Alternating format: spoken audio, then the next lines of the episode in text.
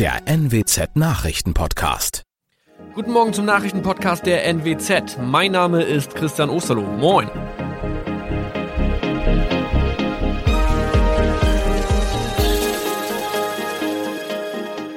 Und das sind unsere regionalen Nachrichten am Morgen.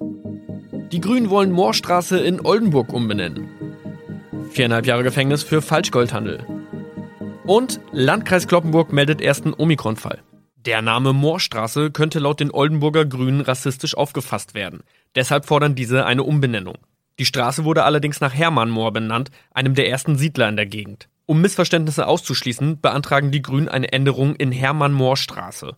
Dann müssten alle Anwohner ihre neue Adresse in ihren Pässen angleichen. Außerdem müssten Polizei, Feuerwehr, Rettungsdienste und Anbieter von Navigationssystemen informiert werden. Die Stadtverwaltung schlug vor, ein Zusatzschild mit Informationen zur Person Hermann Mohr anzubringen. So könne man alle Irritationen beseitigen. Tobias G. musste wegen dem Verkauf von Falschgold am Mittwoch vor das Landgericht Oldenburg. Nachdem der Schortenser bereits im Mai zu einer Freiheitsstrafe von mehr als drei Jahren in Jever verurteilt wurde, betrieb er seinen Handel auf eBay Kleinanzeigen weiter. Das wog bei der Verhandlung schwer auf. Der 27-Jährige schrieb in die Inseratsüberschrift das Wort plated, was so viel bedeutet wie überzogene und nur vergoldete Ware. Da im weiteren Anzeigentext aber die Rede von einem Reinheitsgrad war und die abgebildeten Goldbarren eine Seriennummer trugen, handelt es sich hierbei um eine Täuschung. Tobias G. wurde zu viereinhalb Jahren Haft verurteilt. Ein weiterer Fall der neuen Omikron-Variante ist am Mittwoch im Nordwesten bekannt geworden. Der Kreis Kloppenburg bestätigt, dass eine Frau bei ihrer Rückreise aus Südafrika am Hamburger Flughafen positiv getestet wurde. Sie befindet sich weiterhin in Hamburg in Quarantäne. Da die Frau im Landkreis Kloppenburg lebt, sei auch das Gesundheitsamt Kloppenburg für diesen Fall zuständig. Zuvor gab es bereits bestätigte Omikron-Fälle in der Wesermarsch und im Kreis Leer. Das waren unsere Nachrichten aus der Region. Weitere aktuelle News aus dem Nordwesten finden Sie wie immer auf NWZ Online. Und Aktuelles aus Deutschland und der Welt hören Sie jetzt von unseren Kollegen aus Berlin. Vielen Dank und schönen guten Morgen. Ich bin Zoe Tassovali und das sind heute unsere Themen aus Deutschland und der Welt. Lockdown-Ende für Friseure. Salons können ab heute bundesweit wieder öffnen. Corona-Mutation. Einreiseregeln für französische Grenzregionen werden ab morgen verschärft. Und USA. Ex-Präsident Trump schließt Neugründung eigener Partei aus. Darauf haben viele gewartet. Die Corona-Mähne kann ab. Ab heute dürfen nämlich die Friseure wieder öffnen. Nach wochenlangen Schließungen können Kunden mit Abstands- und Hygieneregeln wieder die Salons bevölkern. In einigen Bundesländern öffnen zudem Baumärkte und Gartencenter. Thomas Bremser in Berlin. Thomas, die ersten Friseure haben ja schon um Mitternacht geöffnet. Das heißt also, die ersten Kunden gehen heute frisch frisiert zur Arbeit oder bleiben eben im Homeoffice. Auf was muss ich denn alles achten, wenn ich einen Termin für heute oder die nächsten Tage habe? Ja, natürlich müssen alle eine Maske tragen, klar. Auch sonst müssen sich die Frisierfreudigen an einiges halten, sagt Friseurpräsident Harald Esser. Sie sollten gesund sein, wenn Sie kommen. Sie müssen einen Termin haben. Es gibt kein Walk-in. Sie müssen sich dann die Hände desinfizieren, sich registrieren und man empfiehlt uns auch, dass wir die Haare waschen. Ja, das ist ja meist eh gewünscht, ne, dass die Haare vor dem Schneiden nochmal gewaschen werden. Auf Zeitschriften müssen die Kunden verzichten, genauso wie auf Wasser oder Kaffee. Die dürfen die Friseure auch nicht anbieten. Ja, zumindest können die rund 80.000 Friseure in Deutschland jetzt wieder arbeiten. Müssen wir denn eigentlich damit rechnen, dass die Preise steigen?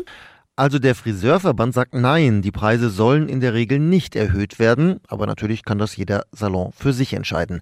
Nach dem ersten Lockdown, da haben viele ja ein paar Euro mehr genommen, weil sie ja auch mehr ausgeben müssen, zum Beispiel für Desinfektionsspray oder Masken. Hm, Thomas, dass Friseure überhaupt öffnen können, das kam ja nicht bei allen gut an, oder?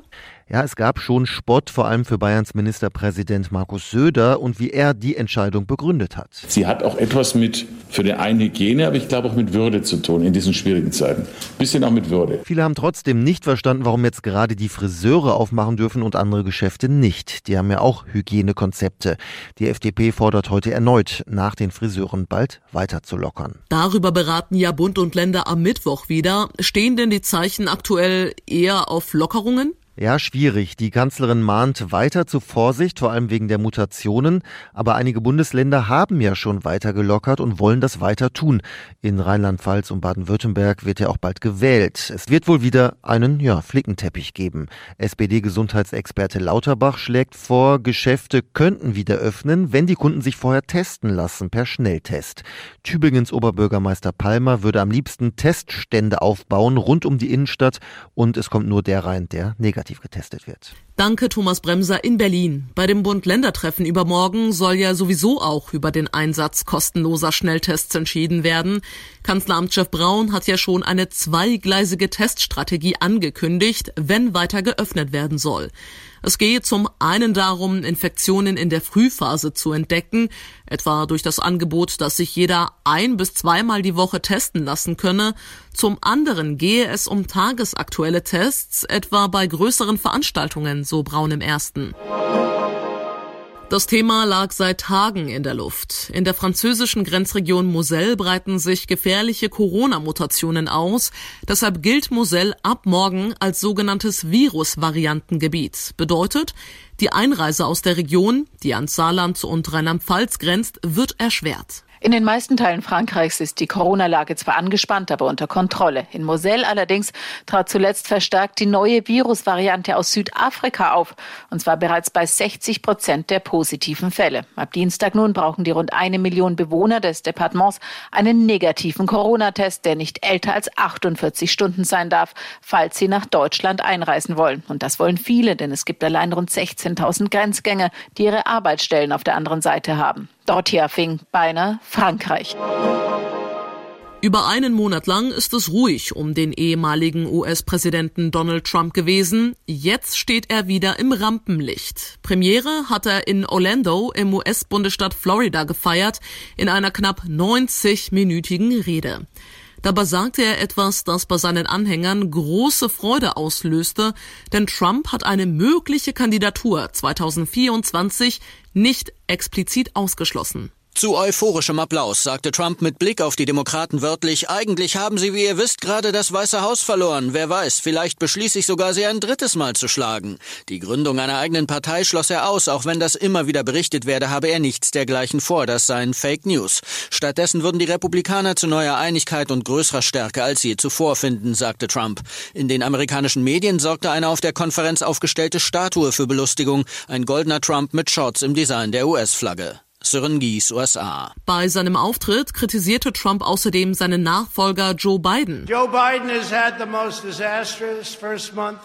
Biden hat den katastrophalsten ersten Monat eines Präsidenten in der modernen Geschichte gehabt. In einem kurzen Monat sind wir von Amerika zuerst zu Amerika zuletzt gekommen. Der erste des Monats. Das bedeutet natürlich immer wieder auch einige gesetzliche Änderungen. Betroffen ist diesmal das Mofa-Nummernschild und es gibt neue Regeln für die Kennzeichnung von Kühlschränken oder Waschmaschinen, um bei der Kaufentscheidung eine bessere Orientierung zu ermöglichen. Bei Haushaltsgeräten gibt es gleich zwei neue Regelungen. Zum einen beim Energielabel. Angaben wie A oder A fallen weg. Dafür muss jetzt ein EU-Label drauf, das strenger ist und in sieben Stufen von A bis G bewertet, wie hoch der Verbrauch ist. Außerdem müssen Hersteller von Elektrogeräten in Zukunft Ersatzteile bis zu zehn Jahre lang vorrätig haben, damit Reparaturen leichter möglich sind. Und bei Mofas und Mopeds ist zwar wie immer im März ein neues Kennzeichen fällig, das muss aber nicht mehr aus Blech sein. Eine bedruckte Klebefolie auf einer Trägerplatte reicht. Das Ganze soll schneller gehen und die Umwelt schonen. Thomas Brock, Berlin. Der Tipp des Tages heute für alle, die ihren Garten oder Balkon frühlingsfit machen wollen. Wir hatten ja schon richtig schöne Tage in der letzten Woche, aber heute ist offiziell meteorologischer Frühlingsanfang. Passend dazu öffnen ja in einigen Bundesländern die Gartencenter wieder. Ich habe mit der Gartenbloggerin Silvia Appel gesprochen, die bekannt ist als Gartenfräulein. Frau Appel, was bedeutet es eigentlich für Sie, den Garten jetzt frühlingsfit zu machen? ja, den Garten frühlingsfit zu machen, das bedeutet vor allem, dass man erstmal vielleicht die Terrasse sauber fegt, die Möbel wieder rausholt, alles wischt und wienert und einen Frühjahrsputz im Garten macht, die Beete vom Laub befreit.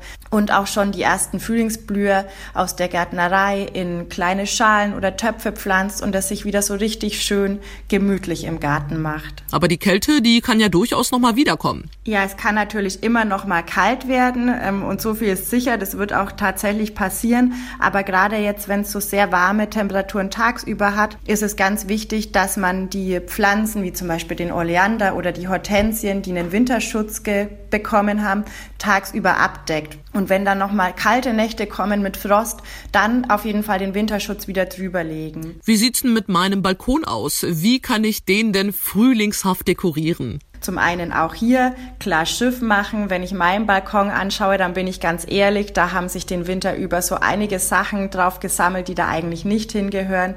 Die räume ich jetzt dann erstmal weg und dann kommen in die leeren Balkonkästen auch schon die ersten Pflanzen. Welche Trends sehen Sie denn generell für diesen Frühling? Ja, mit Trends habe ich es ehrlich gesagt nicht so. Ich finde, das Gärtnern an sich ist einfach ein unschlagbarer, riesengroßer Trend seit vielen Jahren und der auch immer größer wird.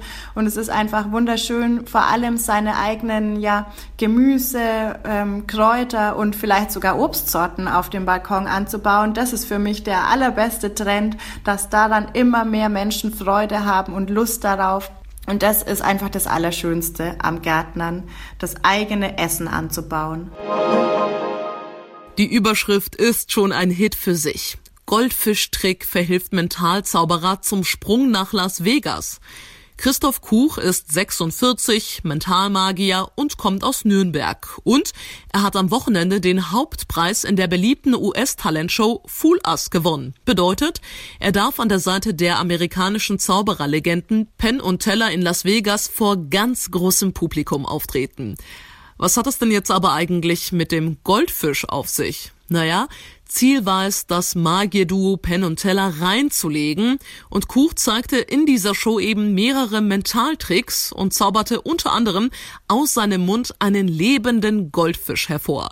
Penn und Teller hatten keinen blassen Schimmer, wie das gehen konnte und deshalb ging der Sieg an Kuch. Und das nicht an irgendeinem Tag, sondern genau an seinem Geburtstag. Also zauberhafte Glückwünsche nochmal an der Stelle. Und das war's von mir für heute. Ich bin Zoe Tassovali und wünsche Ihnen noch einen entspannten Tag. Tschüss und bis morgen.